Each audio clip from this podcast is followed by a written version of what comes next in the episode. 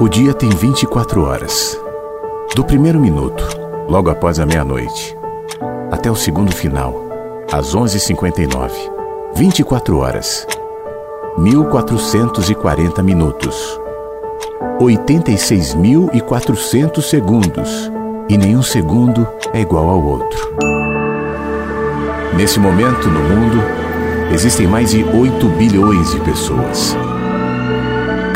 Com sua perspectiva única, suas importâncias, seus sonhos, seus medos, seu jeito singular de experimentar estar vivo. E nenhuma pessoa é igual a outra. Em cada segundo, uma pessoa nasce. No segundo seguinte, outra morre. E a vida presente no agora, dando e tirando, variando entre sombras e luzes, manifestando no movimento do tempo a singularidade da existência. Nada se repete. Não somos os mesmos do segundo anterior. Não somos os mesmos. Mas alguns segundos passaram. Outros virão. Em que ponto da vida estamos? Que momento é esse que chamamos de agora? Nenhum segundo é igual ao outro. Nenhuma pessoa é igual a outra. Inverso. Nada se repete. A vida, A vida tem tem muitos sentidos. sentidos. No ar. Mensagens que chegam pela manhã com Flávio Sequeira. Rádio Inverso. A vida tem muitos sentidos. Bom dia, segunda-feira, dia 24 de julho de 2023, 8 e 2 virou agora, no horário de Brasília. Tudo bem? Como disse a, a vinheta agora, nenhum segundo se repete, ninguém se repete, todo dia, todo momento. É uma experiência inédita dessa singularidade de viver. A singularidade de um único ser, de um único indivíduo que é você. A gente tem essa, essa cultura de massa, né? essa sensação de que nós fazemos parte de um grupo e em alguma medida, obviamente, nós fazemos. Você deve fazer parte do grupo da sua família, do grupo da sua rua, do seu condomínio, do seu município, da sua cidade, do seu país, do seu continente, do grupo do seu planeta. Apesar desse grupo ser tão fragmentado e ser absolutamente dividido entre habitantes daqui ou dali, que por uma questão cultural, geográfica, parecem tão diferentes. Às vezes, habitantes do mesmo grupo do planeta parecem seres de planetas diferentes. De qualquer maneira, a gente tem esse sentimento, mas cada um de nós é um ser único que experimenta a singularidade de existir. Mesmo uma planta que a gente dá nome, uma margarida, por exemplo, nunca é igual a outra. Uma árvore que a gente reconhece como sendo uma macieira nunca é exatamente como a outra macieira. Os nossos olhos ainda pouco desenvolvidos, a nossa capacidade de discernimento ainda é muito restrita ao, àquilo que nós percebemos e não é nem aquilo que nós conhecemos. Aquilo que nós percebemos em relação a nós mesmos se projeta em todas as espécies e seres, é, quase não percebendo variação entre pássaros, por exemplo. Esses são pardais, todos iguais. Aqueles são urubus, exatamente da mesma maneira. E a gente não consegue perceber neles também a singularidade da existência. Eu sou um ser singular. Eu tenho consciência disso. Como eu, não tem ninguém. Existem outros Flávios. Existem pessoas parecidas fisicamente, de personalidade, de jeito, de gostos. Você também. Mas exatamente como eu, com as combinações próprias, com as químicas que foram se colocando para que eu chegasse nesse ponto e me reconhecesse como sou.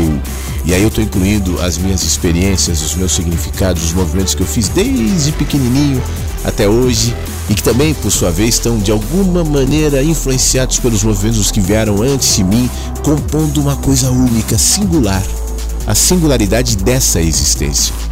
E a singularidade dessa existência todos os dias é chamada para dar uma resposta para a vida, para o mundo. E eu sou movimentado nesse sentido na medida em que eu lido com as minhas experiências, com as minhas frustrações, com as minhas alegrias, com as minhas esperanças, com as minhas expectativas, com as minhas dores, com as minhas dúvidas, com os meus medos, com as minhas coragens, com os meus gostos e desgostos. Tudo isso vai me formando e me colocando nessa coisa única que tem um nome, é dividido por muitos outros Flávios. Só na minha família são três. Mas cada um é uma, é, uma, é uma singularidade. Um é meu pai, de um jeito único. Eu sou outro jeito, meu filho é outro jeito. São perspectivas diferentes dentro do mesmo invólucro de seres humanos e homens, mas que enxergam a vida a partir de um único ponto.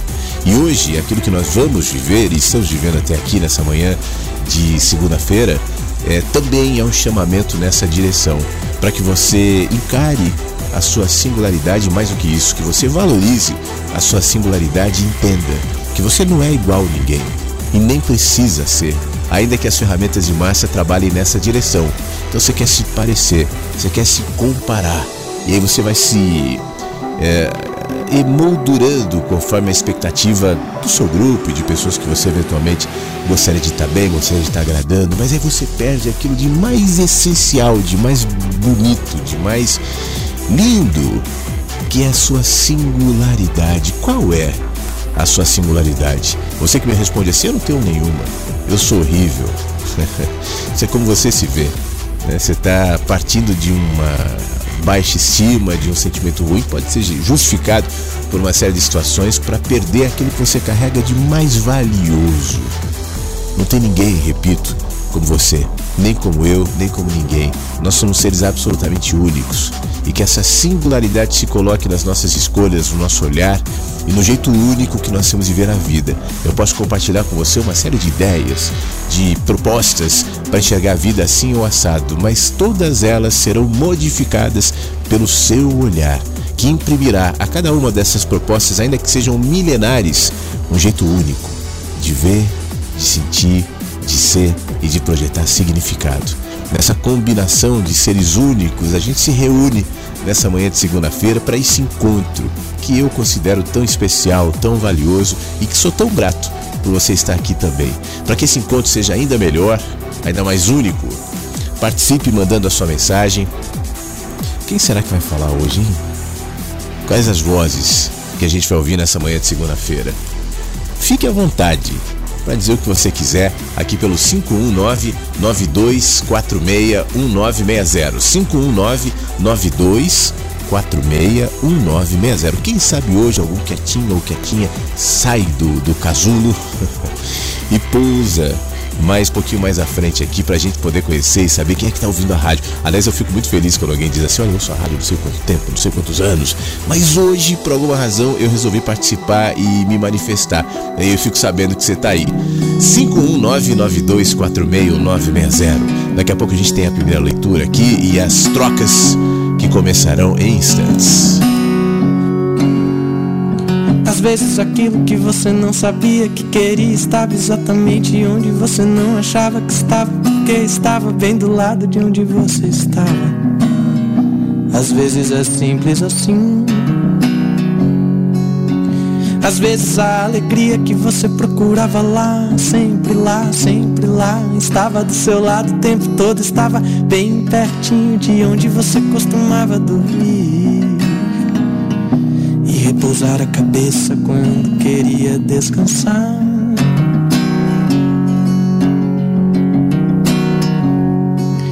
Muitas vezes não está tão longe aquilo que você achou que estava tão longe de conseguir. Muitas vezes não está tão perto aquilo que você temeu ser um deserto imenso. Às vezes é tão simples quanto olhar pro lado, às vezes é tão bom quanto perceber que estava dentro da sua própria casa, o que você chama de casa. Nem sempre é preciso bater asa para encontrar o caminho.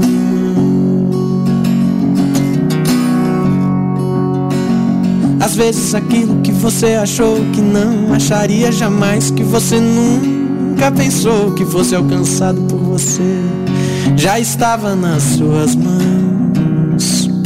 há muito tempo estava lá. Às vezes aquilo que você negou, que você jurou que não era para você, era justamente o que era para você. Era você. Muitas vezes é mais simples do que parece. Muitas vezes parece mais complicado do que é. Muitas vezes quando a gente pensa que é simplesmente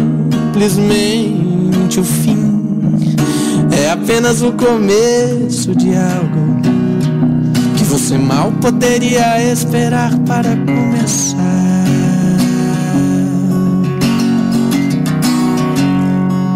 O começo da eternidade mora no fim começo da eternidade mora no fim da ideia de que tem que acabar.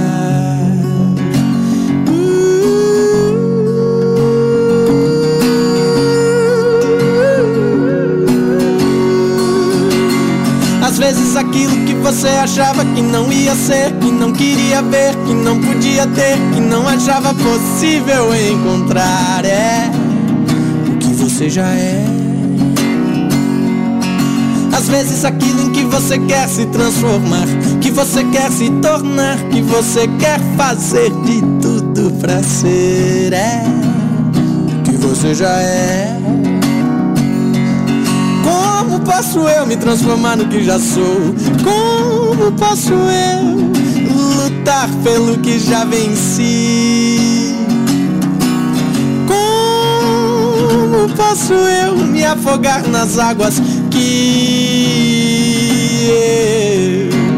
eu faço a composição? Muitas vezes tudo que você achou que era é o que você já tem. Tantas vezes o que você pensou ser inadmissível é o que você já permitiu, que você já conseguiu aceitar, é o que você até se rendeu diante. Diante da certeza que você costumava ter. Só que agora começa a ver que não era nada disso.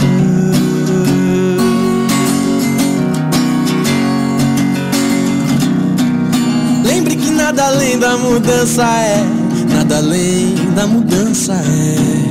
A dança eterna é a mudança. Lembre que nada além da mudança está. Lembre que nada além da mudança permanecerá daqui cem mil, dois mil, dez mil, cem mil, um milhão de anos. Só mudança, os planos, desenhos mudando. É só o que restará você, eu. Tudo que você concebeu, tudo que você já viu, enxerga, sabe, quer, sente, vive, tudo isso derreterá. Se dissipará no mar, na mudança, nas ondas renascerá compondo o que vive para sempre. Saberá onde estaremos quando tudo isso escorrer por nossas próprias mãos. Saberá o que pensaremos quando que somos hoje escorrer por nossas próprias mãos. Open your mind, pense nas coisas que você quer ser. Open your mind, pense no que você pensou. Open your mind, lembre que você pode ser. Open your mind, lembre que você pode ser tudo, tudo, tudo, tudo, tudo que quiser. Não há limites pra você. Open your mind, pense nas coisas que você quer ser. Open your mind, pense no que você pensou. Open your mind, saiba, lembre, saiba, você pode ser. Open your mind, lembre que você pode ser tudo, tudo, tudo,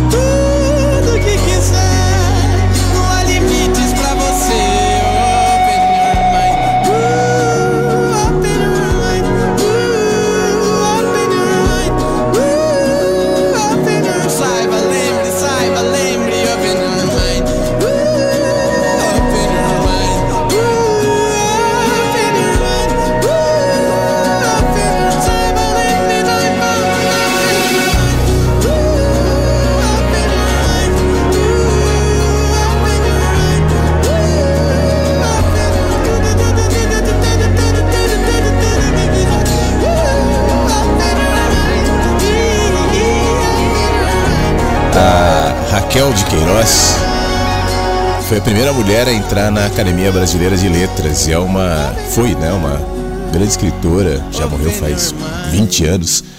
Mas uma das coisas que eu gosto da, da Raquel de Queiroz, e ela está muito presente aqui na programação da rádio, na, na, entre as músicas, com trechinhos e textos dela, tal, é a maneira um pouco, a princípio, para algumas pessoas, um pouco fria, em alguma medida, mas eu acho que não se trata de frieza, mas talvez de certa lucidez, que vem às vezes até com os desencantos dos anos da vida, mas que vai te levando para um lugar de enxergar as coisas sem muito floreios, até sem muito romantismo, o que em muitos casos pode ser até indicado.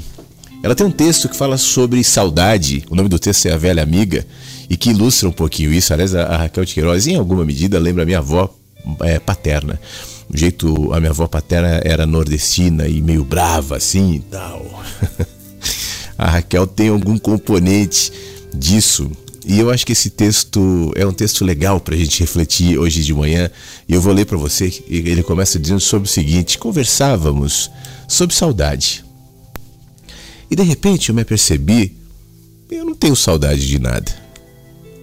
Isso independente de qualquer recordação de felicidade ou de tristeza, de tempo mais feliz, menos feliz. Saudade de nada, nem da infância querida, nem sequer das borboletas azuis, Casimiro, nem de quem morreu.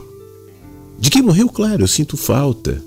O prejuízo da perda, a ausência, a vontade da presença, mas não no passado, mas na presença atual. Saudade, saudade será isso? Queria tê-los aqui agora. Voltar atrás? Não, acho que não. Nem com eles. A vida é uma coisa que tem que passar, uma obrigação, de que é preciso dar conta. Tipo uma dívida que se vai pagando todos os meses, todos os dias. Parece até loucura lamentar o tempo em que se devia muito mais. Eu queria ter palavras boas, eficientes, para explicar como é que é isso de não ter saudades.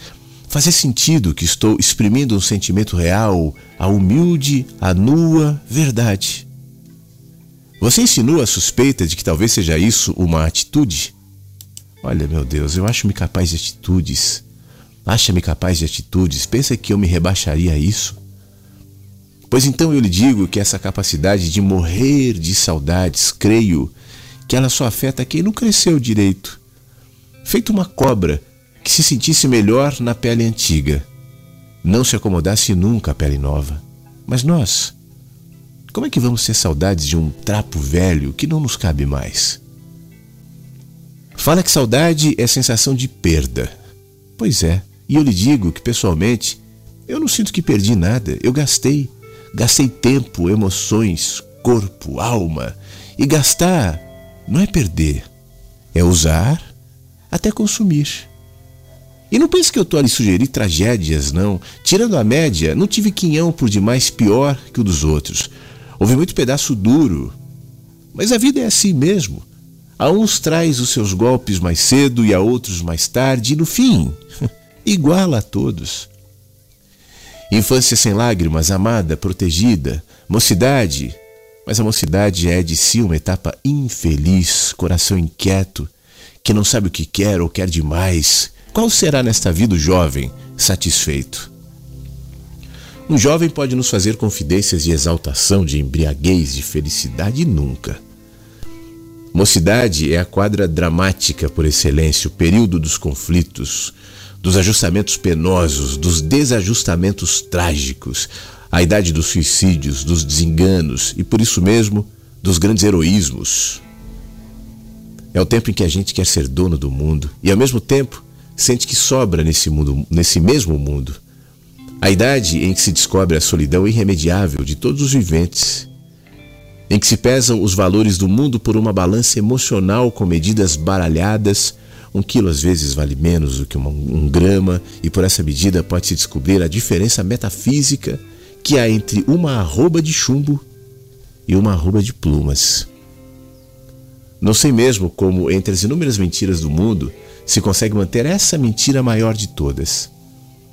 A suposta felicidade dos moços. Por mim, Sempre tive pena deles, da sua angústia, do seu desamparo. Enquanto a cidade a que chegamos, você e eu, é o tempo da estabilidade e das batalhas ganhas. Já pouco se exige, já pouco se espera. E mesmo quando se exige muito, só se espera o possível. Se as surpresas são poucas, poucos também são os desenganos. A gente vai se aferrando a hábitos, a pessoas, objetos. Aí um dos, um dos piores tormentos de jovens é justamente o desapego das coisas, essa instabilidade do querer, a sede do que é novo, o tédio do possuído. E depois há o, o capítulo da morte, sempre presente em todas as idades. Com a diferença de que a morte é amante dos moços e a companheira dos velhos. Para os jovens, ela é abismo e paixão. Para nós, foi se tornando pouco a pouco uma velha amiga a se anunciar devagarinho. O cabelo branco, a preguiça, a ruga no rosto, a vista fraca, os achaques. Velha amiga que vem de viagem e de cada porto nos manda um postal para indicar que já embarcou. Raquel de Queiroz.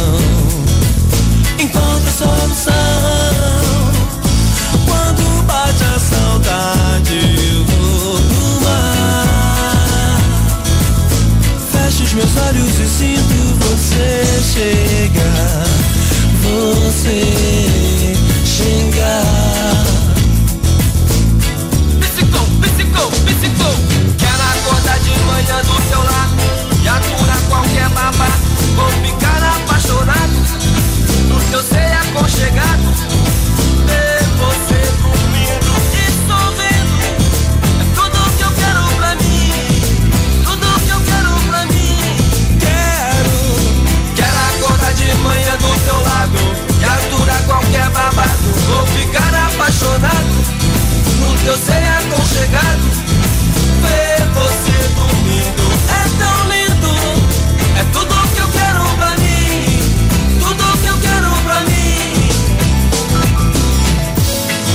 Você não sabe o quanto eu caminhei pra chegar a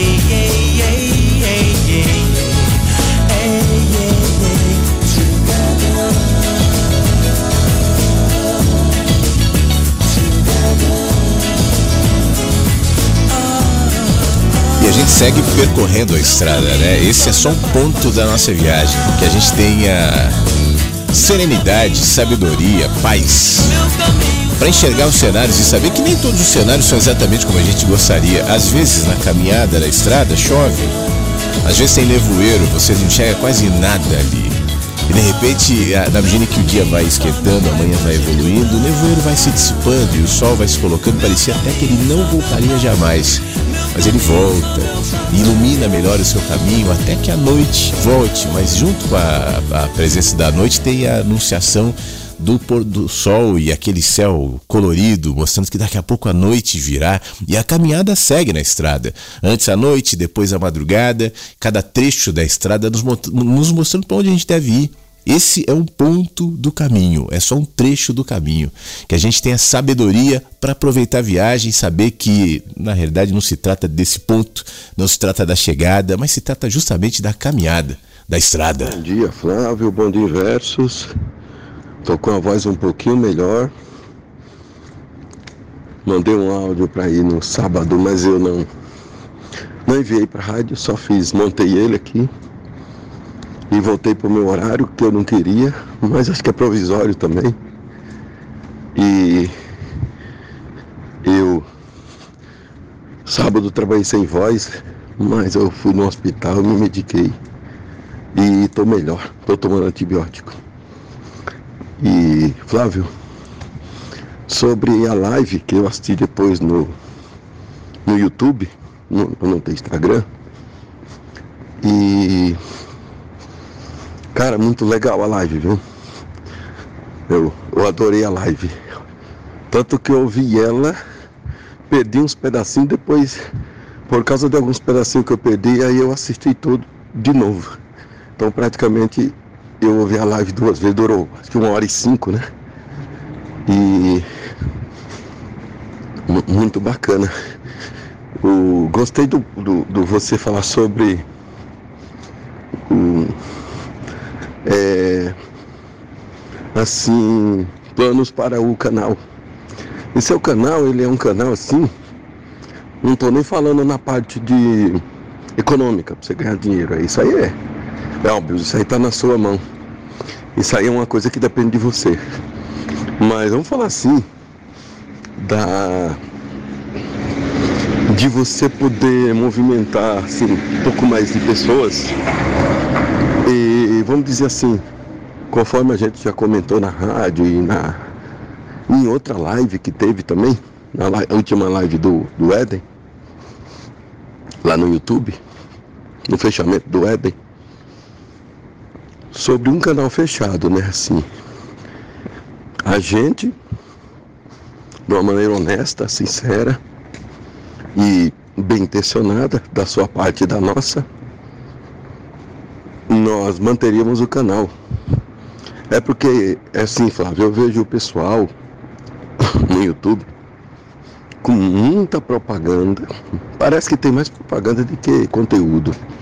Interrompe toda hora eu mesmo eu baixo só os áudios de alguns canais que eu gosto e eu só áudio.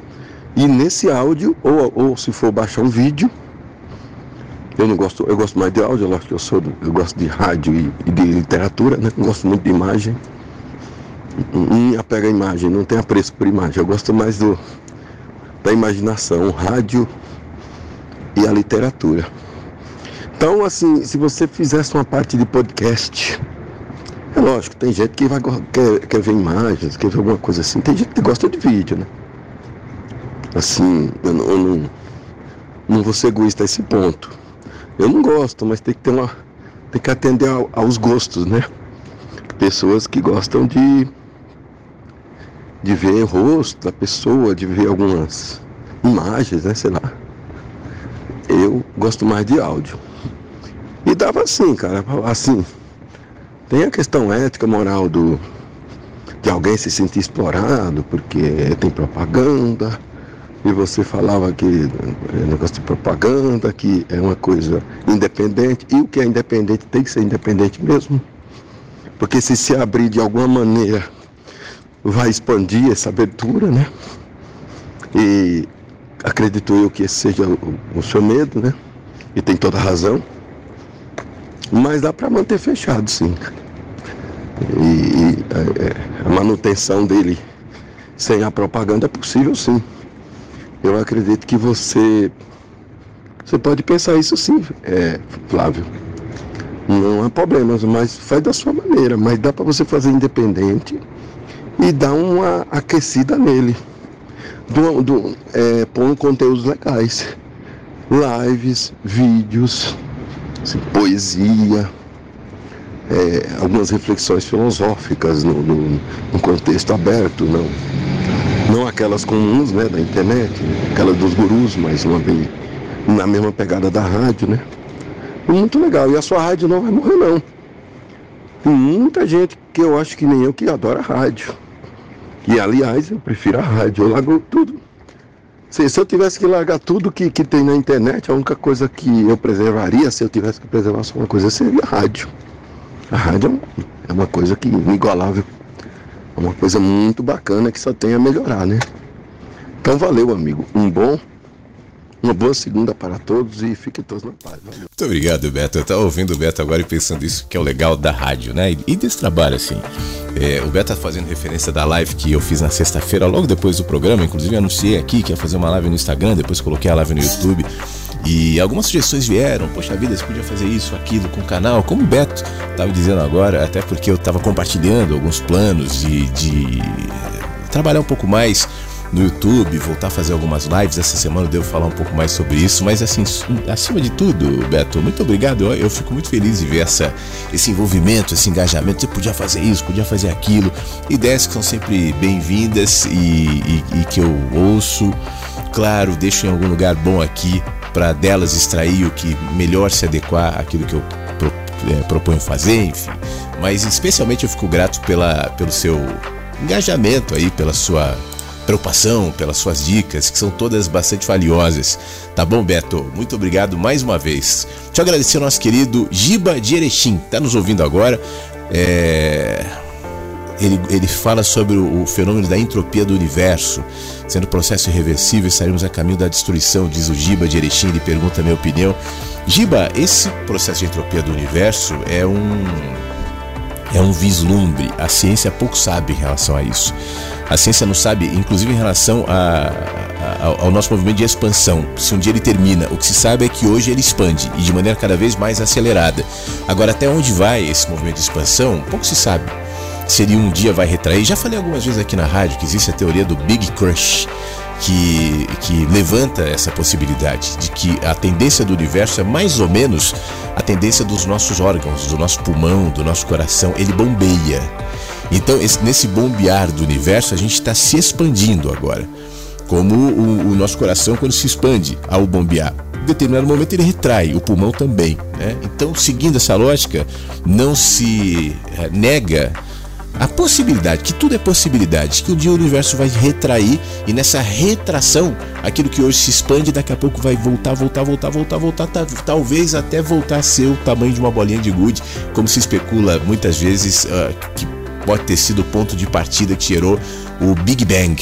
Então essa, essa concentração do tu, de tudo, né, numa, numa bolinha de gude, um dia explode e essa explosão cria novos universos. É quase como se o universo fosse algo respirando, é, como é o nosso corpo. E eu, eu tenho muita é, percepção dessa coisa do macro e do micro que combinam. Tudo que é macro tem a sua medida no micro. Claro que com isso eu não estou dizendo que é, então é assim, claro que eu não sei.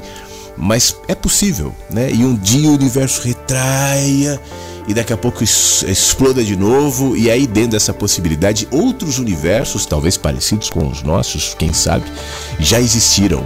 Então, é tudo que se sabe, inclusive sobre o fenômeno da entropia, é muito rarefeito, é muito raso. O que se sabe, obviamente, hoje é que tudo tende a se degradar né? Você coloca um ferro ali, ele vai enferrujar. Você deixa a natureza sem cuidado, ela vai, ela, ou melhor, deixa uma construção sem, sem cuidado, ela vai se autodestruindo. O nosso corpo ele, ele, ele, é exposto a esse fenômeno.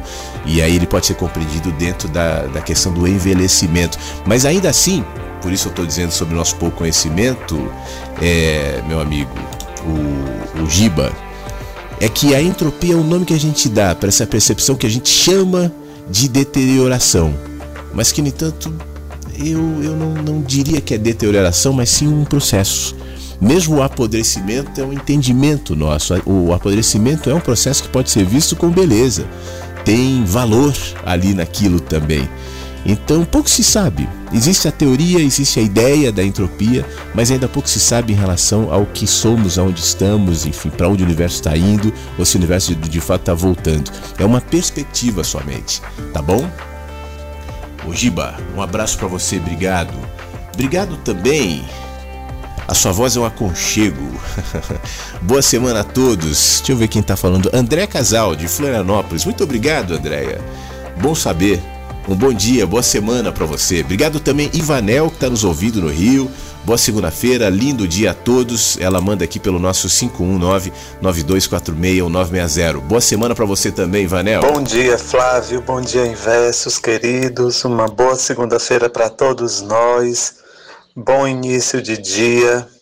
Que a gente possa estar com o coração pleno de gratidão por mais esse novo dia, né? Chegando hoje aqui, a convite do Flávio, lá no Instagram, que tanto nos alegra quando coloca lá esse convite maravilhoso para que a gente possa vir agora de manhã aqui para a rádio. Fico muito feliz por essa oportunidade. Um grande abraço em todos vocês. Muito obrigado, nosso querido professor Fábio Chaves. Boa semana, boa segunda-feira. Obrigado por atender o meu convite. Você falou sobre gratidão, que a gratidão seja a nossa casa. Eu insisto aqui na rádio todos os dias que a gratidão não seja algo é, direcionado a alguma coisa, porque senão ela está muito condicionada e ela é muito frágil, porque nem todos os dias são tranquilos. Nem todas as fases são como nós gostaríamos. Nem sempre a gente olha para o lado e vê objetivamente algo que nos desperte a gratidão. Claro, a gente pode sempre manter essa coisa. Eu sou grato porque eu respiro, eu sou grato sem dúvida, né? E eu acho que isso também é um bom motivo para ser grato. Mas às vezes a vida é pesada, às vezes a vida é difícil. E quando for assim, que a gente processe essa dor, esse peso, essa dificuldade no ambiente da gratidão. Eu acho que a gratidão é um lugar de onde nós vemos. Às vezes está chovendo, às vezes está ruim, às vezes está frio, mas que nesse lugar nós tenhamos olhos descansados, gratos, ainda que doloridos, ainda que inquietos, mas é o lugar, é como o amor. Né? É como a fé, são lugares onde nós estamos. Ah, direcionar fé, amor para um objeto, para uma pessoa, para uma crença, faz parte e ajuda a gente lidar, interagir com esse lugar onde nós estamos, mas para que antes isso seja assim, para que a gente consiga direcionar o nosso amor, nossa fé, nossa gratidão a um objeto, é bom que antes disso seja um, um processamento interior, um jeito de ver, de enxergar, de sentir a vida. Eu acho que assim a vida pode se tornar bem mais leve. Obrigado, meu querido Fábio, pela sua, pelo seu áudio. A gente volta daqui a pouco. Mais áudios no 51992461960 e mensagem segue aqui pela Rádio Inverso nessa manhã de segunda-feira, 24 de julho de 23. Um beijo também para quem está ouvindo pelo site da rádio ou para quem ouve depois pelo Spotify no podcast Mensagens que Chegam pela Manhã. Hoje joguei tanta coisa fora. Eu vi o meu passado passar por mim. Cartas e fotografias, gente que foi embora bem melhor assim. O céu de Ícaro tem mais poesia que o de Galileu.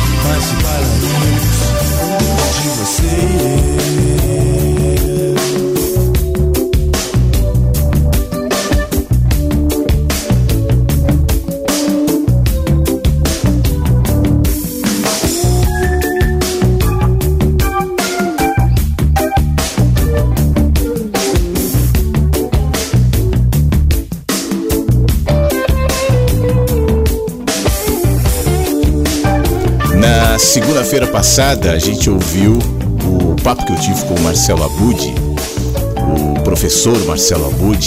A gente esteve junto em São Paulo. Ele falou sobre educação, falou sobre a, carreira dele, falou sobre uma série de assuntos interessantes sobre comunicação, mas também sobre o Rubem Alves é, especialmente por conta da última entrevista que o Rubem Alves deu, pelo menos é uma das últimas, né? A gente acompanhou aqui na rádio, ele já estava assim com a fala velhinha, não os pensamentos, não a motivação, isso continuava da mesma maneira, mas atingido pelo Parkinson, que depois, pouco mais de um mês da entrevista, acabou levando isso há nove anos é, ele já estava com alguma debilidade. O próprio Marcelo nos comenta que havia uma insegurança ali do Rubem e as pessoas próximas a ele depois comentaram, depois de tentar ter adiado a entrevista algumas vezes tal, que ele tinha alguma insegurança do, do que, que ele ia dizer, de se esquecer. Isso que acontece né, quando a pessoa está um pouco mais debilitada. Mas um dos temas bastante recorrentes não só na minha conversa com o Marcelo, mas também na, na, na, no trabalho do Rubem Alves de maneira geral, é a tal da escutatória. E pessoalmente eu acho que isso nunca se fez tão necessário. Eu acho que a gente está perdendo essa habilidade de ouvir. De ouvir o outro, de ouvir a vida, de ouvir a si mesmo, de se calar. Né? De se calar, de não permitir que o excesso de vozes, de ruídos, se coloque entre a nossa percepção da realidade e nós. Essa coisa que somos. É necessário espaço, é necessário silêncio para que a gente desenvolva um olhar maduro, como eu dizia agora há pouco, um olhar grato, um olhar sábio. Pessoalmente, eu não acredito, por exemplo, em desenvolvimento de espiritualidade ou de humanidade. Eu conjugo essas palavras quase que da mesma maneira, sem a habilidade de parar, de ouvir, de escutar, inclusive a si próprio. Como eu estava dizendo agora há pouco, tem momentos na nossa vida que a gente vive mais dificuldades, mais dores, às vezes é mais difícil mesmo. E se diante desses momentos a gente não desenvolver a arte de escutar a nós mesmos, a nossa tristeza, a nossa dor e tentar entendê-la e dialogar com ela, a gente vai tentar é, é jogar sobre a nossa dor analgésicos, máscaras, que podem servir no primeiro momento, tipo aquele que está na, na tristeza e bebe uma garrafa de pinga. Ele vai esquecer a tristeza enquanto bebe a garrafa de pinga, mas depois vai vir a ressaca, vai vir a dor. E a dor, ou a causa daquele sofrimento, não foi embora. Então, o ideal é que a gente tenha maturidade, capacidade de escutar, de ouvir, para que então a gente saiba lidar com as questões da vida. No caso do Rubem Alves, essa coisa da escutatória isso nasce de um texto que eu quero compartilhar contigo agora. Inclusive, eu me lembro há alguns anos, é, eu e o meu irmão, a gente fez, mais o meu irmão do que eu, eu só o ajudei, um, um, cursinho tal de escutatória. Foi legal.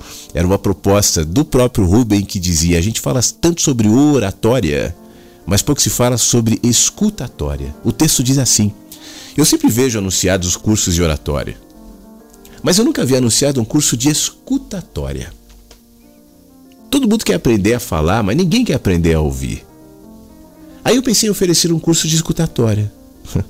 Mas eu acho que ninguém vai se matricular. Escutar é complicado, sutil. Parafraseio o Alberto Caeiro: não é bastante ter ouvidos para ouvir o que é dito. É preciso também que haja silêncio. Silêncio dentro da alma. Daí a dificuldade. A gente não aguenta ouvir o que o outro diz sem logo dar um palpite melhor, sem misturar o que ele diz com aquilo que a gente tem a dizer.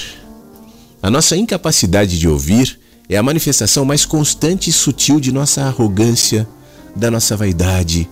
E no fundo, nós somos os mais bonitos, os mais sábios. Como daquela música do Estevão Quiroga, que a gente toca aqui na rádio, é, na própria história ninguém é o vilão. Né? Tem um velho amigo, Jovelino, que se mudou para os Estados Unidos, estimulado pela Revolução de 64. Me contou é, de sua experiência com os índios, reunidos os participantes ali na tribo, ninguém fala. E aí tem um longo, longo silêncio. Os pianistas, antes de iniciar o concerto, diante do piano, também ficam assentados em silêncio, abrindo vazios de silêncio, expulsando todas as ideias estranhas. É quase como um processo mediúnico, né? Mas no caso da tribo, todos em silêncio, à espera do pensamento essencial. Não basta o silêncio de fora. É preciso o silêncio de dentro. Eu acrescento aqui: quando a gente não está em silêncio dentro, o silêncio de fora nos agride. E é por isso que a maioria de nós vive em busca de ruídos, de cliquezinhos, de barulhos, justamente para não contrastar com o silêncio de dentro.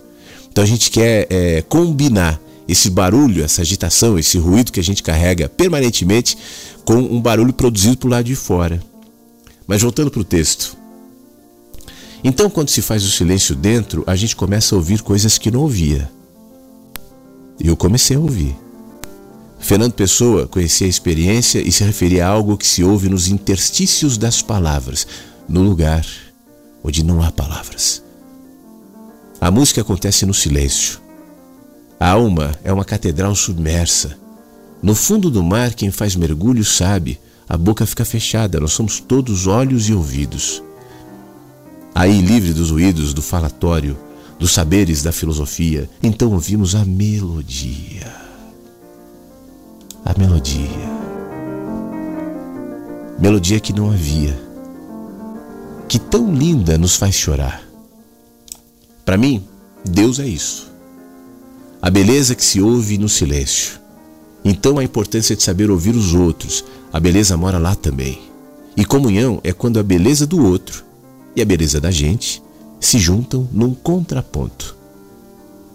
Ouçamos os clamores dos famintos, dos despossuídos, de humanidade que teimamos a não ver e nem ouvir. É tempo de renovar. Se mais não fosse, a nós mesmos e assim nos tornarmos seres humanos melhores para o bem de cada um de nós. É chegado o momento, não temos mais o que esperar. Ouçamos o humano que habita em cada um de nós e clama pela nossa humanidade, pela nossa solidariedade que teima em nos falar e nos fazer ver o outro, que dá sentido e é a razão do nosso existir, sem o qual não somos e jamais seremos humanos na expressão da palavra. Rubem Alves. Agora, no tempo em que o Rubem escreveu esse texto, certamente já faz 30 anos por aí, é, apesar, obviamente, da gente viver sempre estimulado, porque esse é um fenômeno, olha, praticamente desde a invenção da luz elétrica, que o ser humano vai se colocando cada vez mais nessa esteira né, de estímulos. Mas hoje em dia, mais do que nunca, e eu costumo dizer que o grande sequestro que todos nós nos colocamos é o sequestro da mente.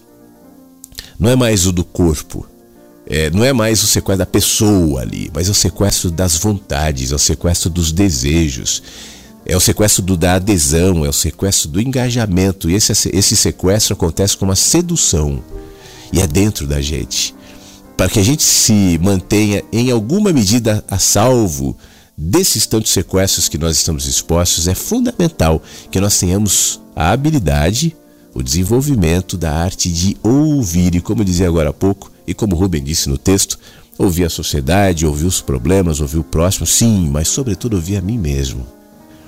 O que, que eu estou dizendo aqui para mim? Porque intuitivamente a gente carrega as respostas, né? problema é que a gente não tem paciência para ouvir, mas as respostas que a gente procura já são ditas e percebidas com mais clareza quando eu me aquieto. Por isso, nessa segunda-feira, usando o texto do Rubem Alves, eu só quero te lembrar mais uma vez, já que há tantos anos eu tenho falado sobre isso, e lembrar a mim também. É importante se aquietar, ouvir e perceber. Bom dia, Flávio. Bom dia, Inversos. É, eu não sei até, até onde você, Flávio, ou vocês acreditam em sincronicidade ou em coincidências, né? Eu tenho uma certa dificuldade de acreditar um pouco nisso. Mas olha para você ver que interessante. É, eu às vezes não consigo ouvir a rádio no horário normal e ouço sempre pelo Spotify. Né? E no sábado eu estava ouvindo a rádio né? e aquela vinheta lá ficou tão legal, ficou muito boa. Aí eu fiquei pensando assim, poxa, o Flávio podia mandar essa vinheta pra gente, ou colocar no Spotify, ou mandar pelo WhatsApp, porque aí a gente podia compartilhar né, com várias pessoas, com os amigos, com as nossas redes sociais. Assim, compartilhar no intuito também das pessoas ouvirem, né? Eu acho que aquilo que a gente acha muito legal, às vezes a gente quer que os outros ouçam, né? Então eu pensei, e hoje agora, como eu estou conseguindo ouvir hoje ao vivo, o nosso amigo aí falou de, de você ir, lá, ir pro YouTube, ou sei lá, fazer alguma coisa, tentar monetizar um pouco, né? Que é interessante também, né? Porque ninguém vive sem, sem dinheiro, né? Aí eu pensei, poxa vida, eu pensando aqui em, em, em mandar, né? para todo mundo compartilhar a vinheta aí para chamar mais gente para ouvir, né, para participar aí da rádio. Aí eu achei um pouco assim, ou coincidência, ou assim. Pô, Nilson, deixa eu antes explicar mais uma vez, né? Eu já tentei um milhão de vezes tirar esse, esse bugzinho aqui desse sistema, mas não consegui. Tipo, os últimos milésimos, depois do último segundo, não chega a ser o segundo inteiro, ele dá, vai baixando e corta o áudio. Mas deu para entender. Ronilson, primeiro te agradeço um monte Poxa vida, é, eu fico muito feliz. Né? Deixa eu primeiro comentar isso, tanto em relação ao que o Beto falou e o que você está dizendo, é, especialmente sobre essa preocupação, esse engajamento, essas dicas. E eu tô cada vez mais aberto a ouvi-las, sabe? E tô cada vez mais motivado mesmo, o, o Ronilson, a a criar novas possibilidades, nova, novos recursos. E certamente eu não tô, não é, não tô falando de grana, né? Eu não tenho problema nenhum com grana, como eu falei na, na, na na live de ah, pô, recebo meu salário, eu recebo, eu não vou dizer eu não quero, né? Mas a minha questão sempre, sempre foi e, ainda é, eu não consigo formatar esse conteúdo para virar dinheiro. Eh, se o, o dinheiro vier, eu fico feliz. Mas esse não é o meu objetivo. Eu sei que formatar para ganhar dinheiro, isso implica em alguns, né, algumas modelagens que talvez não sejam as ideais para aquilo que eu me proponho a falar. Agora, isso não quer dizer que eu não esteja percebendo caminhos que podem ser feitos tal, e eu estou atento em relação a isso. Formatar um conteúdo comercial, aí é outra coisa, é muito mais fácil. Formatar uma rádio, formatar, aí eu faço. Né? Mas esse conteúdo para mim é um conteúdo de alma, é um conteúdo meu aqui, e por isso muitas vezes eu acabo esbarrando nesse pudor até, e eu admito que tem algum, algum nível ali de pudor que eu tenho que tratar, e estou melhorando. Agora, em relação à vinheta. Poxa, primeiro, muito obrigado pelas suas palavras. Eu fico feliz que as pessoas tenham gostado da vinheta. É... E eu não tinha pensado nisso. Ela tá no Instagram, né? Eu publiquei nessa. Acho que foi na sexta-feira, no dia que ela entrou no ar, tá lá. Mas você sabe de uma coisa, ô Ronilson? Você estava falando agora, eu estava pensando nisso. Nessa própria live, eu comentei sobre as listas que eu tenho e eu não tenho mexido muito nas listas. E aí também entra um pudor meu. Eu estava me abrindo ali para as pessoas da live dizendo assim: poxa, a lista são algumas listas que foram formadas já há algum, algum tempo. E naquele tempo, a proposta das listas eram os conteúdos que eu compartilhava, especialmente na época da pandemia. É, depois os conteúdos, eu parei de mandar aqueles conteúdos, eu passei a mandar pela rádio, né? E aqui tá para todo mundo. Aí vieram os clubes do livro, vieram outras coisas. Então eu fico imaginando, às vezes tem gente na lista ali que nem gostaria mais de estar e essas pessoas têm toda a liberdade de me dizer eu não quero mais. E eu não quero ficar mandando coisa é, e de repente até incomodando pessoas que não gostariam de estar recebendo isso agora. Mas, né, já que as pessoas têm liberdade em dizer eu não quero mais, eu posso retirá-las, então realmente eu estou pensando em voltar é, claro, não naquela, naquela, naquele ritmo de todo dia conteúdo, conteúdo, conteúdo, até porque isso eu já faço aqui na rádio. Mas enviar, eventualmente, uma coisa ou outra. E aí você me fala da, da, da vinheta. Pô, de repente eu vou fazer isso mesmo, viu, Ronilson? Acho que eu vou mandar um presente para as pessoas das listas. São várias pessoas, né? Mandar essa vinheta aí para quem quiser guardar, ouvir e tal. E pode ser uma boa mesmo. Então, muito obrigado pela ideia. Farei isso ainda hoje. Tá bom, Ronilson? Bom dia, Flávio, em versos queridos. Essa noite eu tive um sonho assim que foi com certeza maravilhoso. Que eu estou vivendo as emoções até agora. E eu acordei assim, muito feliz, por ver que eu saí de um sonho que eu não me lembro mas que eu estou com, com sentimentos que ele me deu e estou viva. Então eu posso continuar vivendo toda aquela emoção e dividir com vocês, porque vocês me fazem sentir isso todas as vezes que eu os ouço. E eu estou muito emocionada mesmo. Eu gosto de participar desse programa, gosto de aprender com vocês e gosto de passar para as outras pessoas com quem eu converso tudo que eu aprendo com vocês. Eu, eu ouvi um depoimento da Jane na semana passada, que ela falou sobre o livro Éden, que a inspirou, que, que mexeu com ela, que transformou ela de alguma forma. E eu dou minha mão para ela e digo que o mesmo aconteceu comigo e acontece porque eu de vez em quando eu olho, eu, eu leio aquilo para poder entender cada vez mais, porque cada vez que a gente lê alguma coisa, assiste, vê e vive aquilo, a gente aprende mais um pouquinho, porque sempre fica um pedacinho que não ficou entendido. Então fez muito bem para mim ter feito. E o que esse sonho fez comigo essa noite, é, não sei, tá me deixando assim emocionada que eu não tô conseguindo falar tudo que eu tô sentindo. Eu só quero reafirmar que eu amo amar vocês muito, muito, muito. E desejo que o amor seja a melhor forma da gente começar e terminar esse nosso dia. Uma ótima semana para todos. Amo vocês. Um abraço muito carinhoso em todos. Tchauzinho. Angela, muito obrigado. Poxa, fique bem, né? Eu sei que você está bem. E você sabe que agora há pouco eu falava sobre a nossa capacidade de ouvir, o desenvolvimento da escutatória. E aí eu completava também dizendo: olha, as respostas que a gente precisa, os sinalizadores que tanto buscamos e que muitas vezes a gente fica anos, às vezes, sem ver, a vida não me conta, eu não sei, eu estou confuso, eu estou perdido. E há fases assim mesmo, de nevoeiro, de não saber qual é a direção. Mas se a gente se aquietar, vamos perceber que esses sinalizadores têm se colocado ao longo do nosso caminho de muitas maneiras. E eu acho que muitas vezes o sonho é uma delas.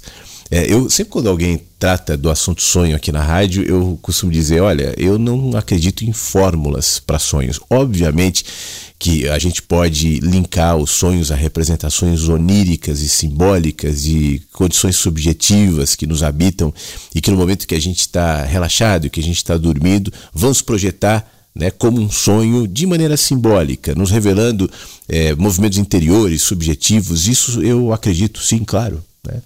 Mas eu não tenho é, ousadia de dizer é sempre assim, ou é só isso. Eu sou meio shakespeariano nesse sentido, porque eu acho que há muito mais mistérios entre o céu e a terra do que nossa vã filosofia é capaz de supor. A gente cria as nossas linguagens, nosso entendimento, nossa ciência, nossas definições, e muitas delas são corretas, e muitas delas nos ajudam a, a percepções mais amplas, mas há outras que a gente não consegue enquadrar muito bem nas nossas respostas. E por isso, diante dessas, o nosso aquietamento de saber aqui tem algo precioso eu não sei muito bem o que, que é, mas eu sinto. Tem alguma coisa aqui, e isso só a pessoa é capaz de sentir, né? Que está me direcionando, que está me movendo, que está me emocionando, como você manifestou agora de manhã, para um lugar de abertura, para um lugar de percepção. É como se algo em mim tivesse sido aberto, desencadeado por um sonho que chegou. Você não nos contou o sonho, mas também não precisa né, que desencadeou em mim uma emoção, uma percepção diferenciada. E eu sinto que tem alguma coisa aqui. E aí, diante disso, Ô Angela, eu não indicaria ninguém ficar assim, não. Procure alguém que revela os sonhos, que diga, ah, você sonhou com uma ave, então jogue na ave na loteria, ou você sonhou com um dedo. É porque a prosperidade não é isso. só se aquieta. E aí entra a história da escutatória, né? Só ouve, só percebe Não é só o sonho, não. É também. Mas são tantos sinalizadores. O Nilson agora há pouco estava dizendo, eu não acredito muito em coincidências, em sincronicidades tal. E eu pessoalmente acho que as sincronicidades são só movimentos exagerados de um fenômeno que acontece o tempo inteiro. Eu acho que tudo está, de alguma maneira, sincronizado sim. Tudo está, de alguma maneira, em alguma medida, conectado sim. Eu acho que sim. Você não sente isso? Você não percebe isso? De vez em quando, esse movimento de conexão ele se coloca de maneira tão eloquente, tão contundente, que não dá para não ver. Aí você chama de sincronicidade. Mas a sincronicidade é só um peixinho que botou a cabeça para fora do mar. E aí você fala: Nossa, tem um peixe aqui. Não, tem muitos peixes aqui. É que você não vê. As águas estão encobrindo, mas os peixes estão nadando e não é só peixe, tem uma vegetação, tem uma vida riquíssima dentro do mar. Mas um peixe colocou a cabeça para fora e eu digo: Nossa, esse mar tem um peixe. Eu vi um peixe, mas foi só o que eu vi. O mar tem muito mais. Agora, se eu me aquieto no meu barco sobre o mar, ao invés de ondas agitadas, ao invés de estar tá nadando, é, remando e me movendo, eu só paro. Pego o barquinho, para no meio ali, fica sentado ouvindo o barulho da água, quieto, num dia de mar tranquilo. Então eu perceberei. Talvez eu ouça um pouco mais de barulhos de movimentos de animaizinhos, de peixinhos, de bichinhos. E se eu colocar a cabeça dentro da água ali, aí eu vou ver. É desafiador, né? Colocar a cabeça dentro da água. É amedrontador, pode ser até perigoso. Mas se eu fizer isso, se eu tiver coragem, então eu vou ver toda a vida que habita e eu não via dentro do mar. Eu estava é, navegando sobre o mar. Ele era a minha plataforma entre a, o ponto de partida e o ponto de chegada. E eu nem cogitava que debaixo do meu barquinho tinha um arsenal maravilhoso de vida que eu só percebi quando eu me aquietei. E talvez esse aquietamento foi estimulado por um peixinho, sincronicidade, que saiu da água. Então, diante desse arsenal e desse mistério que é a vida, porque a vida é um grande mistério, a gente tem a, a sensação é, de segurança ali, de que nós já sabemos, nós já conhecemos. Vou perguntar para o doutor, vou perguntar para o guru, vou perguntar para o terapeuta, vou perguntar para quem sabe, e essas pessoas podem ajudar em alguma medida, mas o, o doutor, o guru, o terapeuta, seja lá quem for, só sabe a partir da fresta que enxerga. E nessa fresta pode ver coisas maravilhosas, e naquilo que vê pode contribuir, pode ajudar a enxergar também, mas tem muito mais mistérios entre o céu e a terra do que a nossa vã filosofia é capaz de supor. Diante dessa constatação, me cabe duas posições: uma é de humildade e a outra é de abertura. Né? Para deixar que essa experiência, por exemplo, que você descreve do sonho, vá se diluindo ao longo do dia, vai fazendo sentido ao longo do dia, vai se conectando a outras experiências que talvez você não tenha nem como definir. Daqui a pouco uma coisa acontece e um insight vem, e um pensamento vem, alguma coisa te toca, e você não tem nem consciência naquele momento que aquilo tinha alguma relação com aquele sonho que te preparou para uma outra experiência, para uma próxima experiência, para um tropeçar, por um, alguém que você encontrou, por algo que você experimentou, por uma situação de alegria ou de sofrimento que você experimentará, quem sabe, porque é assim a vida de todos, e então a gente pode conseguir, a partir desse aquietamento, dessa percepção, fazer os links, muitas vezes até inconscientes, mas que vão te trazer mais perto dessa condição de percepção, de aquietamento e de sabedoria. Por isso, Angela, o aquietamento é fundamental diante dessa experiência que emocionada você traz para gente, só se aquieta, só se aquieta. Não tenha pressa, não, para discernir, para entender, para ter respostas, só se aquieta e deixa que a própria experiência, que de maneira subversiva se coloca no meio da madrugada, no formato de sonho, daqui a pouco vai se colocando generosamente na sua experiência de vida. Tá bom? E muito obrigado por vir aqui, por nos contar, por mandar o seu áudio emocionada aqui no Mensagens que Chegam pela Manhã. Grande beijo para você também a querida Ângela. Quero agradecer a nossa amiga Luci, está nos ouvindo no Rio. Manda bom dia, está nos ouvindo aqui. Bom dia, Flávio. Boa semana para todos. Aqui está um sol lindo. Bom saber, Luci. Obrigado. Em Santa Catarina também está um sol maravilhoso. É o que nos diz a Jussara, que está nos ouvindo hoje de manhã e manda mensagem aqui pelo nosso 51992461960. Eu quero trazer mais um texto agora para você. Esse é meu. Esse texto eu ia trazer na abertura do programa, depois eu pulei para Raquel de Queiroz, mas eu vou aproveitar e trazer porque ele nasce de um diálogo. Antigamente eu tinha mais textos assim, é, especialmente por conta daquela ferramenta né, de, de postar é, textos tal no Facebook. Eu já contei essa história do, da origem dos, das mensagens que chegam pela manhã. Então isso gerava muitos comentários, tal que eu fazia questão de responder. Eu só não faço isso hoje porque eu acho que rede social não é mais lugar para texto, né? Eu acho meio perda de energia. Você ficar lá escrevendo, escrevendo, escrevendo, escrevendo, ninguém lê. Mas naquele tempo as pessoas liam e uma pessoa me mandou uma mensagem dizendo o seguinte: não seria o, isso o próprio ser humano, ou seja, a nossa. Peraí, não seria isso próprio, próprio do ser humano, ou seja, da nossa pequenez? Por milênios, o homem busca a satisfação, a justificativa, etc., no lá fora. Divindades das mais diversas são servidas por plebeus e reis. Conscientemente, às vezes, de sua ineficácia, mas a necessidade da busca os empurra para frente. Por quê? Comenta essa pessoa. E eu comento assim: olha. O que nos impulsiona não é necessariamente a busca, especialmente se ela for motivada por medo. Pessoas em uma sala escura, sem enxergar, trombando umas nas outras, caindo, machucando, tateando, sem ver, em busca da saída, não necessariamente encontrarão, a não ser que alguém acenda a luz. Esse é o ponto. O que nos impulsiona não é a busca meramente, mas a consciência. Sem ela, estamos expostos a qualquer direcionamento, especialmente daqueles que sabem que, ao invés da consciência, somos manipulados por nossos desejos, nossos medos, nossas culpas. Enquanto vivemos distraidamente, adormecidos, entorpecidos, não percebemos a quantidade de gatilhos implantados na gente. Eles são disparados pela indústria do consumo, do entretenimento, dos medicamentos, pela política pela religião, ou todo aquele que se beneficia em estimular nosso medo, oferecendo saídas que nos aprisionarão cada vez mais. Mais dependentes, mais sequestrados, mais perdidos, mais amedrontados. Como eu descrevi recentemente, por medo, por comodismo, por entorpecimento, aceitamos seguir na procissão, sedentos, cansados, na busca de do lago, apesar do rio já estar no caminho. Simplesmente não enxergamos. Eu me lembro uma vez que eu escrevi, eu não lembro se eu escrevi, talvez seja isso que eu esteja me referindo. Um vídeo, acho que foi um vídeo que eu gravei, é, onde eu, eu, eu descrevo essa imagem, né? E, e ela me veio em mente agora, assim, de pessoas caminhando num deserto, numa fila, sedentas, cansadas, é, magras, olhando para baixo, em direção ao lago, né? E enquanto essas pessoas fazem a caminhada, elas são direcionadas por algozes que não permitem que essas pessoas levantem a cabeça. Eles controlam de perto. E assim que alguém esboça qualquer reação de olhar para além do chão, essa pessoa é castigada.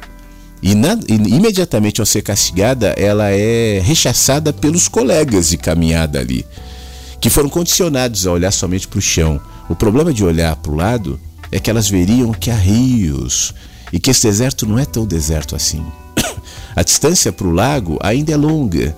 E se essas pessoas soubessem que o rio está perto, elas simplesmente desarticulariam aquela fila que é interessante para quem as conduz. Então elas sairiam daquela fila e iriam se banhar, iriam para o rio.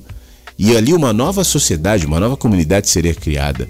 Por isso é fundamental que elas não vejam e ao mesmo tempo que não vejam, mantenham a esperança de que caminhando, seguindo as ordens fielmente de quem as conduz, chegarão lá no futuro, lá naquele hipotético lago. Mas o rio está aqui, ó. Se essas pessoas se aquietassem e elas precisam ficar falando em voz alta, elas ouviriam a voz, a, o barulho do rio, a voz das águas mesmo, né? e perceberiam que tem alguma coisa diferente. Mas além de olhar para o chão, elas não podem parar de fazer gritos de guerra, de fazer bordões, de repetir as palavras que são ditas pelos seus condutores, pelos seus algozes, tudo na tentativa de que elas não despertem. O despertar é só perceber, é ver que não há necessidade de caminhar naquele deserto, mas há rios, há rios, há rios fluindo perto. Mas voltando para o texto, eu descrevi isso que eu falei agora num vídeo. Medo, comodismo, entorpecimento, aceitamos seguir na procissão, sedentos, cansados, na busca do lago, apesar do rio que já está no caminho. Nós simplesmente não enxergamos. Nossos desejos nos projetam para o futuro, nossas culpas nos amarram no passado, até que nos desloquemos por completo na dimensão onde a busca acontece em consciência. E esse lugar é o hoje. Somente no dia chamado hoje. Você fala sobre a sede natural de cada ser humano, nossa necessidade de transcendência, nossa perplexidade diante da vida, do cosmos, da existência, do invisível, do eterno. Sim, claro. Essa é a centelha que, que nos desperta, gerando um desconforto diante da tendência da maioria de se legitimar pela média, de se projetar nos grupos, diminuindo, colocando-se no tamanho dos seus desejos pequenos, vazios, cegos, eternos buscadores e manipulados pela própria busca. Esse deve ser o nosso ponto de partida, quando, a partir dos movimentos interiores mais básicos, mais essenciais, percebemos que há um caminho pela frente, há o que se buscar, a mistério, a transcendência, a vida. Então deixamos de buscar satisfação ou a justificativa fora. Deixamos de responder apenas a estímulos, a ordens de comando, a medos, gatilhos, disparados em nome do medo, do desejo, da culpa, e conscientes, quietos, por dentro, sem pressa. Simplesmente caminhamos não como quem busca no escuro, mas como quem já encontrou. E exatamente por isso segue a caminhada, atento, presente no agora e em paz não são as nossas buscas que nos impulsionam. Elas podem justamente nos prender, nos deixar vulneráveis. O que nos impulsiona é a nossa consciência, a luz acesa.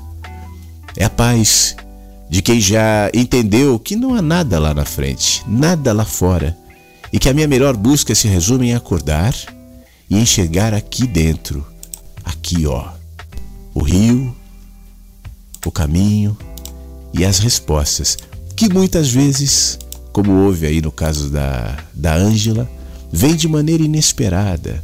Aliás, eu te desafiaria nessa manhã, vem cá, que respostas que você não está ouvindo, hein? Quais as vozes que estão te circundando e que vão acontecer quando você for na mercearia, na padaria, no ônibus, no trabalho, qualquer lugar, que estão eloquentes, porque a vida é essa eloquência, né? Estão falando e você não percebe. Por que, que você não está percebendo? Que outras vozes você coloca no lugar? Que ruídos, tantos ruídos, você tem dado espaço? Não me cabe responder. Somente me cabe te perguntar. A resposta é você que vai dar. bom dia, bom dia, Rádio Inverso. Deixar uma mensagem aqui para desejar uma ótima semana para gente, né? E também uma semana de, de aprendizado, né? Sobre, sobre nós mesmos, né? Porque toda essa dificuldade passa pela, pelos nossos filtros, pela maneira como a gente enxerga o mundo.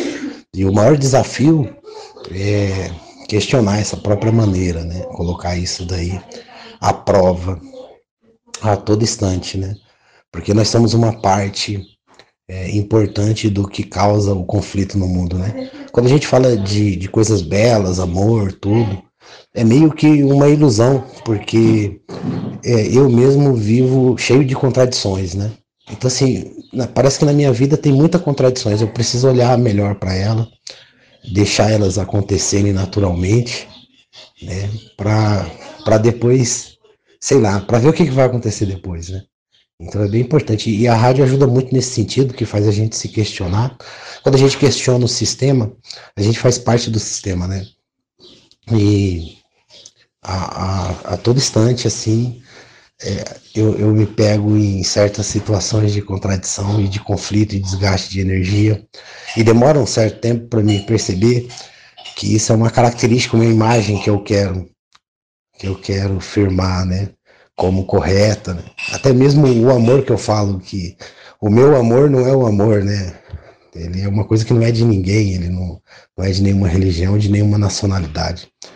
E, e a gente, nós estamos vivendo separados, né? O ser humano está bem separado, é, religiosamente, politicamente.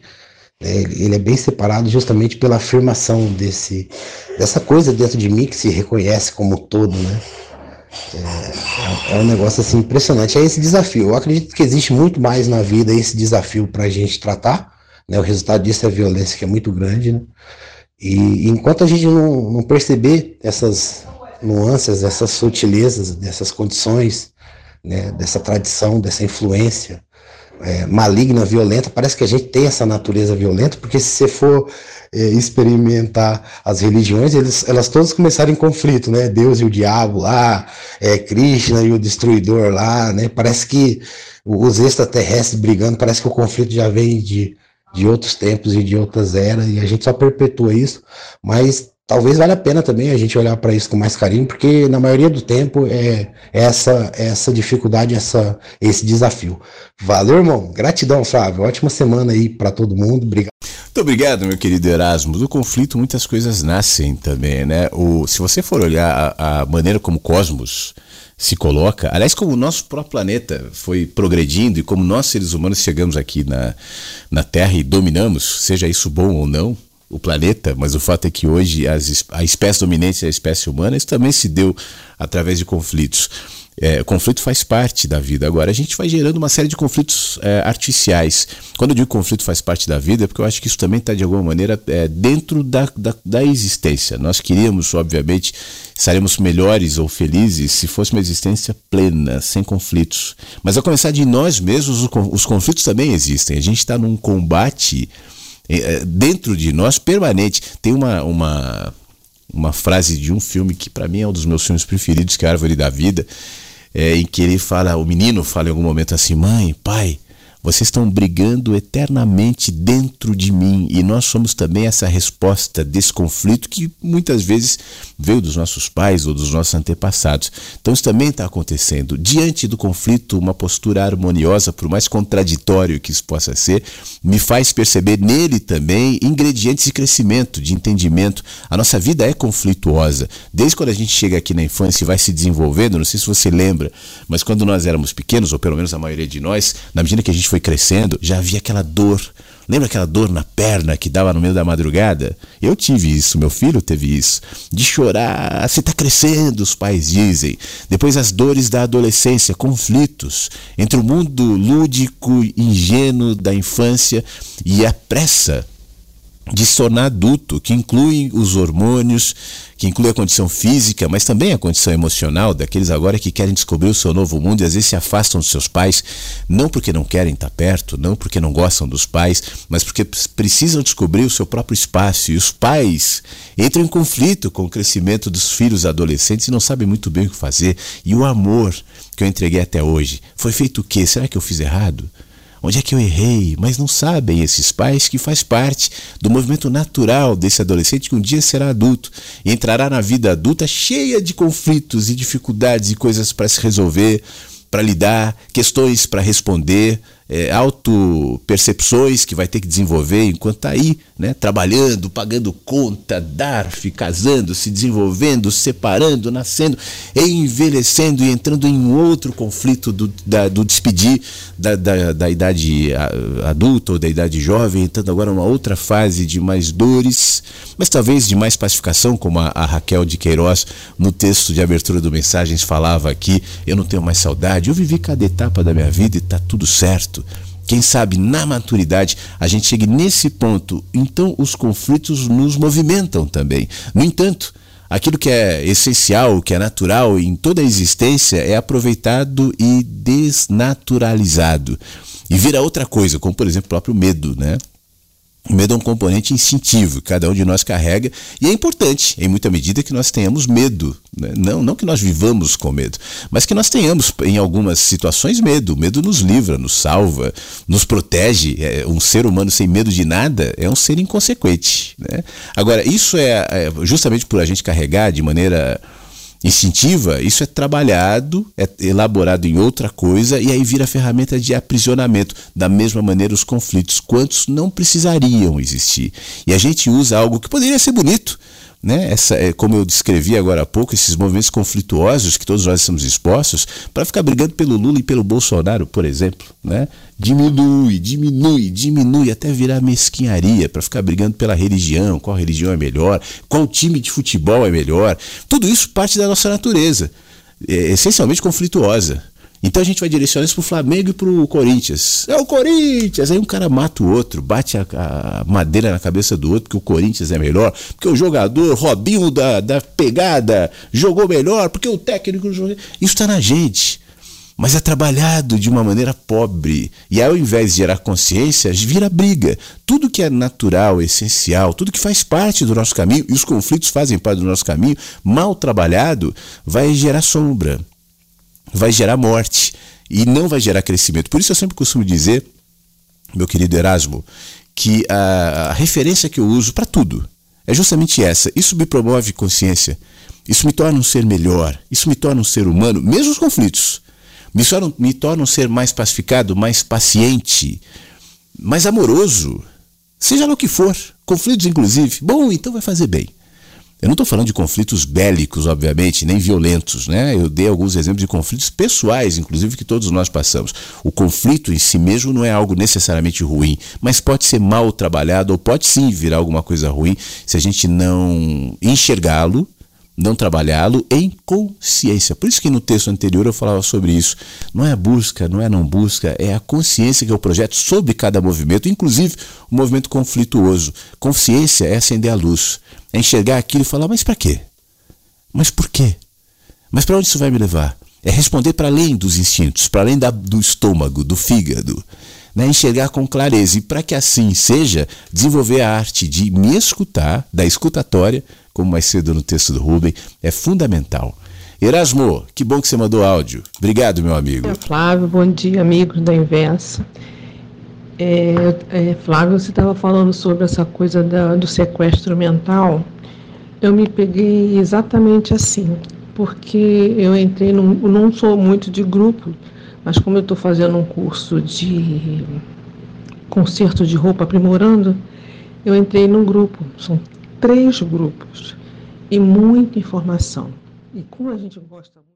Poxa vida, o que, que houve com o áudio da, da Thelma? Esse parou bem no meio, era um áudio maior. Vamos fazer o seguinte, Thelma, eu vou baixar de novo o teu áudio. Não sei se foi alguma coisa aqui que eu baixei errado. Vou ouvir uma música e na sequência a gente volta ouvindo inteiro o áudio da Thelma, tá? Acusadora condenada no parto ou no precipício Desculpa quer ser desculpada. Passado é passe pro bandido. Virtude pro mocinho é arma. Ninguém é o vilão. Na própria história, ninguém é o vilão.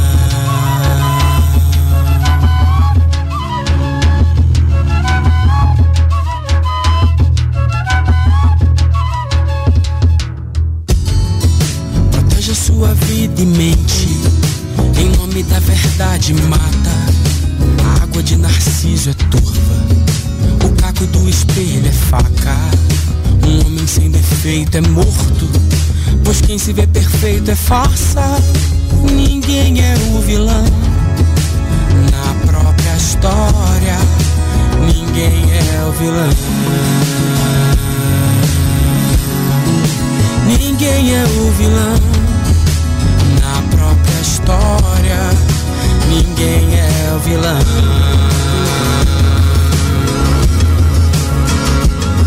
A serpente, pra serpente o homem. Para o macho a fêmea, para a fêmea talvez seja fome. Se chamar um nome é sempre outro nome. A culpa é da isca, a desculpa é da presa que come. Quem é o culpado pra quem é a cruz? Segue a carapuço, carrasco seduz. Pupila apertada, todos estão nus, todos fazem jus. O eu produz mais culpa e a própria culpa, mas eu produzo. De quem fujo, eu que finjo, quem mata, eu que minto, que sinto, onde guardo um segredo de mim. Labirinto, juiz lá no banco dos réus, não deixa chaves nos céus. Mausoléu, mausoléu, o esgoto é que faz o rato, o rato é quem faz o esgoto. Deus que criaste primeiro a serpente ou o ovo, não fui eu, não. Fui eu, não fui eu, não. Fui eu.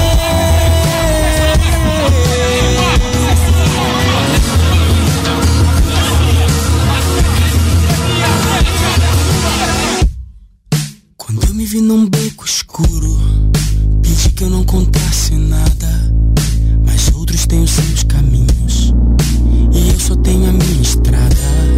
Se eu tomo a minha cruz e sigo, não há mais ruas assombradas. Ninguém é o vilão na própria história. Ninguém é o vilão. Ninguém é o vilão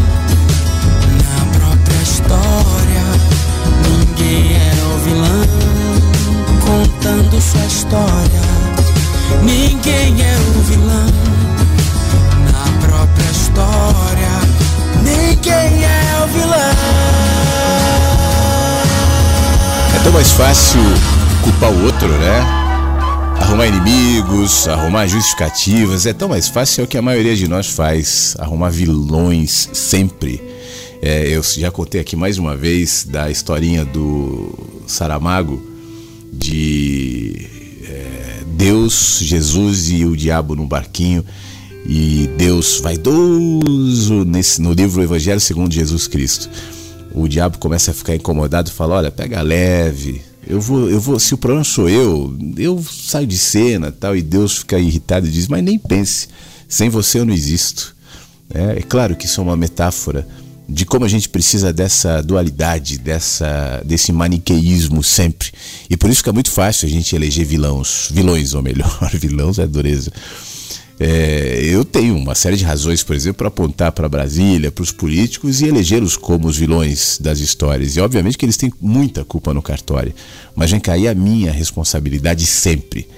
A gente é, é, elege o chefe, elege o cônjuge, elege os filhos, os pais, mas pouquíssimo olha para nossa responsabilidade. Se nós de fato fizéssemos assim, viveremos mais pacificados, sem a pressa, sem a urgência, sem a necessidade de escolher vilões. A gente sempre faz isso. E é muito triste, porque quando a gente faz isso, a gente perde a chance de crescer. Bom, deixa eu ouvir o áudio da Telma, né, que eu tentei colocar agora no ar, ele acabou indo pela metade. Agora a gente ouve completo. Bom dia, Flávio. Bom dia, amigos da Inversa. É, é, Flávio, você estava falando sobre essa coisa da, do sequestro mental. Eu me peguei exatamente assim, porque eu entrei num. Não sou muito de grupo, mas como eu estou fazendo um curso de conserto de roupa aprimorando, eu entrei num grupo. São três grupos e muita informação. E como a gente gosta muito do assunto, muita informação. Então eu me percebi ontem com a vista doendo já, com dor de cabeça. E eu falei assim, não vou levar o celular para a cama de jeito nenhum, porque eu estou sentindo que eu estou ansiosa. Deixei o celular na mesa da sala e hoje de manhã quando eu acordei, eu acordei já com os pensamentos do grupo. Eu falei assim, não vou levantar para pegar nada, vou ficar aqui quietinha. E teve um momento que eu tenho uma gatinha que fica lá na cama, né? eu me debrucei assim, encostei a cabeça do lado, ao lado dela e ela começou a ronronar, né? Aquela, dizem que quando o, o gato está ronronando é porque ele está emitindo amor. Então eu fiquei ali um tempo, assim, acho que uns dois minutos ao lado dela, encostei meu ouvido na barriguinha dela, assim, aí fiquei escutando aquele som de amor dela. E fui me acalmando. Aí percebi o canto do, do, do pássaro, o silêncio. Aí eu, caramba, gente, eu estava meio muito fora de mim. E agradeci, beijei a ela, até me emociono. Então é isso, a gente tem que tomar realmente muito cuidado, né? Tem que ter um equilíbrio para não se deixar sequestrar. Eu meio, eu meio também que abandonei a televisão, não, não nem vejo mais para mim se tornou obsoleto. Eu, às vezes eu escuto as, as notícias, né, leio, mas eu vou passando assim bem de leve. Deve ser também porque eu estou muito envolvida com costura, mas é isso, tem que ter um equilíbrio, viu? Um abração por esse programa existir, as, as mensagens, tudo muito bom. Obrigada, Flávio. Beijo para todos. Eu que agradeço, Thelma. Muito obrigado. Em algum momento você percebeu, né? É, daqui a pouco você se flagra inquieta, é, com dificuldade de dormir. Você percebeu. Esse é o, é o grande movimento. É, e eu acho que todos nós, nos dias de hoje, e por razões diversas, você citou um grupo de WhatsApp e tal, mas os estímulos à nossa volta são muitos. Você falou da televisão também, e nada disso é demoníaco, Nada disso deve ser extinto. Eu acho que radicalidade não é o caso. Radicalismo, né? Eu vou jogar meu celular no rio, tal. Não precisa. A questão é como é que você usa isso, se você percebe o quanto isso te é, sequestra. Porque a configuração da sociedade hoje é para te manter em permanente distração. Por isso eu usei aquele exemplo das pessoas caminhando é, atrás de um lago, de cabeça baixa, sem ouvir, sem ver, sendo reprimidos todas as vezes que levantam as cabeças ou param de gritar os gritos de guerra, porque senão perceberiam que o rio está passando. E no seu caso, né, quais foram esses rios aí? O gatinho que veio ronronando foi o sinal se você não, não que eu não estou querendo mistificar também, dizendo gato, não, mas são, é o que eu estava dizendo agora há pouco. Tantas sinalizações que naturalmente a própria vida se encarrega de organizar a nossa volta, na nossa experiência de estar vivo, mas que a gente não vê. Enquanto vocês fal falavam, eu me lembrava de um exemplo pessoal que eu já contei aqui na rádio, entre tantos outros exemplos pessoais é, ligados também nessa dessa natureza, essa percepção. Mas eu me lembro de uma manhã que eu saí para caminhar e inquieto, irritado por conta de algumas notícias relacionadas à política, o sentimento de injustiça, de indignação, tal. E aí eu não percebia os lugares por onde eu caminhava. Para mim a caminhada sempre é um motivo de prazer, não é só uma questão de saúde, mas de prazer também. Eu gosto de caminhar e de prestar atenção, de ver as coisas, de olhar para aquela árvore, de ver as pessoas, de reparar em tudo. Mas aquela manhã eu não via nada. Eu só estava me consumindo por uma notícia, por uma indignação que era artificial, que era artificial. Porque a grande parte das notícias também se colocam dessa maneira, para nos manter permanentemente engajados. A gente acha que é importante saber todas as informações. Hoje de manhã já li as notícias, já li os jornais, para não saber nada. Governo com a meta de inflação, briga com o presidente do Banco Central, o presidente diz isso, o ex-presidente diz aquilo, um está inelegível, o outro está descondenado, e um está aqui, um está assado, e vai ficar nessa e vai ficar nessa para sempre. Sempre mantendo a gente nessa rodinha de distração, de ódios e paixões e engajamentos que nos distrai, Thelma, do que realmente importa. E o que realmente importa é aquilo que nos chama de volta. De volta para essa dimensão que você coloca aqui, da pacificação, do dormir em paz, do viver em paz. Eu reconheço que há fases difíceis. Eu não estou dizendo que é simples, é um botãozinho, né? Perto, tá tudo bem. Mas não se esqueça que é possível, desde que eu volte a tomar o controle aqui dos meus pensamentos. Faz anos que eu falo aqui na rádio assim, ó, alimente a sua mente do que te faz bem, alimente a sua mente do que é bom. E o que, que faz bem, o que, que é bom? O que gera em você silêncios, espaços, o que torna a sua casa, que é você, um lugar confortável para habitar.